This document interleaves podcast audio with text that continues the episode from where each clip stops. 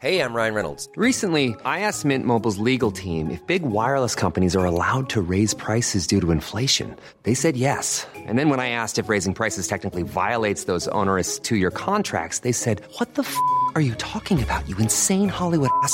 So to recap, we're cutting the price of Mint Unlimited from $30 a month to just $15 a month. Give it a try at mintmobile.com slash switch. $45 upfront for three months plus taxes and fees. Promo for new customers for limited time. Unlimited more than 40 gigabytes per month. Slows. Full terms at mintmobile.com. Chers auditeurs, Dear listeners, bonjour. welcome in Comme d'Archi Podcast Season 3 Saison 3 dans le monde fascinant des architectes. and in the architectural projects. Je suis Anne-Charlotte Deponte, passionnée d'architecture et docteur des universités en histoire de l'archi. I am one of the spokespersons of Anne Charlotte, who is a PhD in architecture history. Merci Thank you d'être avec moi aujourd'hui. to be with us today. Et And maintenant, now, lundi en français, place au talent. and Wednesday, let's talk projects. In English, of course. Bienvenue dans Com d'Archi. Dear listeners, good morning. This is Esther on behalf of Anne-Charlotte. It's good to meet you again in season 3 of Com d'Archi episode 71 with an architectural project by ALTA, the Jean de La Fontaine School in Tours, France. ALTA office is located in Rennes and managed by Maxime Le Trionnaire and Gwenaëlle Le Chaplin, both architects. Jean-Louis Violot, sociologist, tells us about them. If architects want to avoid parading around in a flowery universe, they must take on the resistance of reality. To do this, Maxime Le Trionnaire and Gwenaëlle Le Chaplin combine contradictory properties within Alta between freedom, diversity, and mastery in the wake of their reassuring elders Jean-Luc Le Trionnaire and Alain Tassot. There is in them this inexhaustible quest for the mastery of an impalpable thing, how to imagine the social relationships that can be woven within a space that one inhabits. Even if everything is planned, life and its avatars will inevitably interfere with it on a daily basis. The history of the project is narrated by the architects. The project of the reconstruction of the kindergarten Jean de La Fontaine is the result of a competition launched at the end of 2020 by the city of Tours. The tender documents have just been submitted. The construction will begin in September 2022 and will be completed in 2024 by the renovation of the existing gymnasium. This is a landmark project for our agency, which represents a pivotal time, including the evolution of architecture today and what it represents. Urban context. The demolition and reconstruction of the school of the 60s is part of a complex urban context and in full mutation in the northeast of the city of Tours. The district is characterized by the heterogeneity of the buildings, which marry several scales and typologies of habitat and functions. We also find in the district projects made up of very diverse materialities. The city of Tours is part of a strong vegetal environment marked by its waterways, wooded hillsides, vegetated areas, numerous parks, properties, and allotments. This green and blue framework, enhanced by the development of public spaces and gardens, was an important axis to take into account in the requalification of the urban fabric. Although the project site is not in the immediate vicinity of a waterway, the heritage of the landscape and the architectural heritage of the Loire and the Cher is an element that we felt was important to take into account in the project. During the site visits, we were able to realize that the school group is both an educational and pedagogical landmark for the children, but also a public equipment at the scale of the district able to be open to its inhabitants apart from the school times. City stadium, after school center, multifunctional room of the nursery school, gymnasium, etc. Therefore, it seemed important to us to give a clear legibility to this school while inscribing it as a place of refuge. We wanted to have an architectural style that combines both the public equipment while being inspired by the spirit of the cabin. This universe refers to a rich imagination but also maintains a direct relationship with nature. In connection with the heritage of the Loire, this new equipment refers to the barge of the Loire, the cabins of the allotment gardens, very present in Tours, or more generally to the self built cabins close to nature. This choice allows us to propose an architectural language adapted to the users, a marker of an early childhood school. We decided to work on a project that synthesizes the urban and landscape intentions of the neighborhood and the city, enriched by a singular atmosphere of nature in the city, a territory of sharing and exchange in which it is sweet to live together and in good understanding. This city fragment is imagined as respectful of its heritage, sustainable, more open, more porous, and adapted to a young public. Landscaping approach.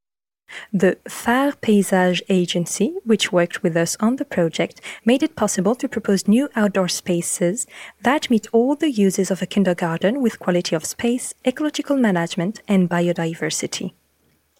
The choice of the implantation was defined in coherence with the programmatic wishes while falling under a will to redistribute on the site the various entities of the school in connection with the external spaces. The project is thus based on a trichotomy of living spaces. First, we have the forecourt, which serves as an entrance to the entire school group. This reception area, designed as a real public space, favors meetings for the parents of the students, but also for the whole neighborhood. Its very rational design allows for many uses and activities. Next come the kindergarten building, which is a real place of life and learning. It is also a transitional space between the forecourt courtyard and the playground, a more enclosed and intimate space for the children. The school also serves as a meeting place at certain times of the day, as it hosts the canteen for the kindergarten and primary school children. Then, the playground is designed as a space of relaxation but also of learning and exchange for the school children. Contrary to the forecourt, it takes an organic and natural form, highlighting the existing wooded heritage. Thus, this courtyard is distanced and isolated from all external nuisances by a generous vegetation and the building. The school project proposes a pivotal space that fits into the existing urban fabric in a humble way. It also fits into the natural dynamics of the agglomeration, green and blue framework. The project is thus based on the following development principles. The desire to reinforce the landscape porosities and continuities, the desire to preserve and create islands of freshness, innovative stormwater management, to propose a frugal project with a differentiated management, generate meeting spaces, take into account and rely on the existing richness of the site and strengthen the existing tree heritage and recycle it as much as possible, chips, furniture, if it must be cut down. Propose a diversity of environments, and finally, design generous and flexible adaptable spaces. Architectural approach. The organization of the school's plan was designed with a view to compactness for economic and thermal reasons. It is in this logic that we chose to work with simple and controlled volumetrics, low and horizontal. The building is marked by a set of pronounced roofs, affirming the equipment from the public space. The long parcel of land allows for this dialogue between the school and the public space. The building is set back from the Rue du Colombier in order to create a distance and propose a generous square treated as a reception area for the school. This withdrawal from the urban alignment allows an architectural and landscape breathing space. The building is treated with the extension of these roofs, responding to the desired architectural vocabulary of the hut and the refuge. These overhangs also allow the project to benefit from a technical response to the problems of sunlight and protection against rain. At the same time, a shelter against the weather elements, it protects the users and accompanies them inside the school. The architectural design of a school or any place of learning is a responsible act of citizenship. By citizen act, we mean the respect of the child in the sense of the approach which is made to him of its environment. The use of non-polluting materials is a fundamental principle. The choice of biosourced materials without VOC in short circuit resulting from a circular economy and with prefabricated elements in order to limit the nuisances of the building site seemed to us to be an obvious choice considering the various contextual and programmatic elements of the project. The choice of structural and facet materials was designed in accordance with the desired environmental, technical, thermal, and sensitive approach. In order to meet the environmental challenges, the exterior walls are composed of straw insulation and structured by a wood frame. The choice of the facade was made on a dark vertical cladding that participates in the natural thermal functioning of the rooms. The dark choice of the color lets take advantage of the natural convection of the air and the natural heating of the rooms during the winter season. In summer, the facades will be protected from the sun by the roof overhangs and the vegetation of the site.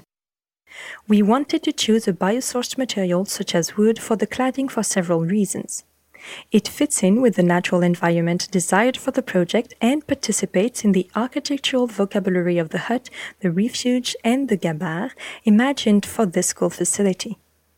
Its materiality also echoes other projects in the vicinity. It also participates in the environmental requirements of sustainable development desired for this project. A natural treatment with linseed oil on the cladding will provide a durable material, limiting its maintenance and thus anticipating its aging. Large aluminum openings have been designed, allowing, thanks to the orientation of the project, to take advantage of an optimal sunlight and to dynamize the traditional volumetry. The generous openings also offer qualitative views of the exterior spaces, enhanced by the project's landscaper. Environmental approach. The orientation towards biosourced materials, the use of renewable energy, and natural ventilation systems for the classrooms on the first floor allow the building to achieve an E3C1 level carbon energy approach. In order to meet the challenges of use after delivery of the project, the design of the school was also focused, with all the design offices, Aegis, Acoustibel, and Process Cuisine, on the issues of operation and maintenance to facilitate its uses and maintenance to users. The architectural choices were guided by a bioclimatic design in order to meet the comfort objectives for all users, children, teachers, and extracurricular staff.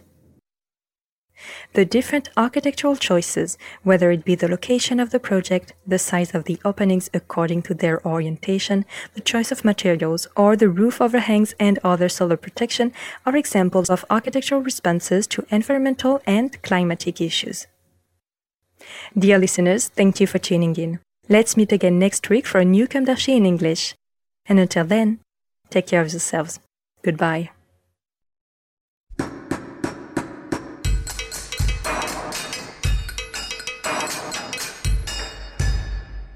Thank you for listening. Thanks to Julien Rebours, sound engineer, who is collaborating with us today. Don't forget to tune in to our previews on Instagram at Comme Podcast. If you enjoy this podcast, don't hesitate to promote it by giving it five stars and a little comment on Apple Podcast or on your favorite podcast platform. And above all, subscribe to listen to all of our episodes for free. See you soon, and until then, take care of yourself.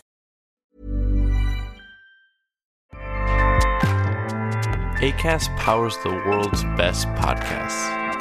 Here's a show that we recommend. Hi, I'm Jesse Cruikshank. Jesse Cruikshank. I host the number one comedy podcast called Phone a Friend. Girl, let's phone a friend. Not only do I break down the biggest stories in pop culture with guests like Dan Levy and members of NSYNC, I do it with my own personal boy band singing jingles throughout because it's my show. It's your show, girl. New episodes of Phone a Friend Yeah. drop Thursdays wherever you get your podcasts. So work it, girl. Yeah, work it. Okay, that's enough. ACAST helps creators launch, grow, and monetize their podcasts everywhere. ACAST.com.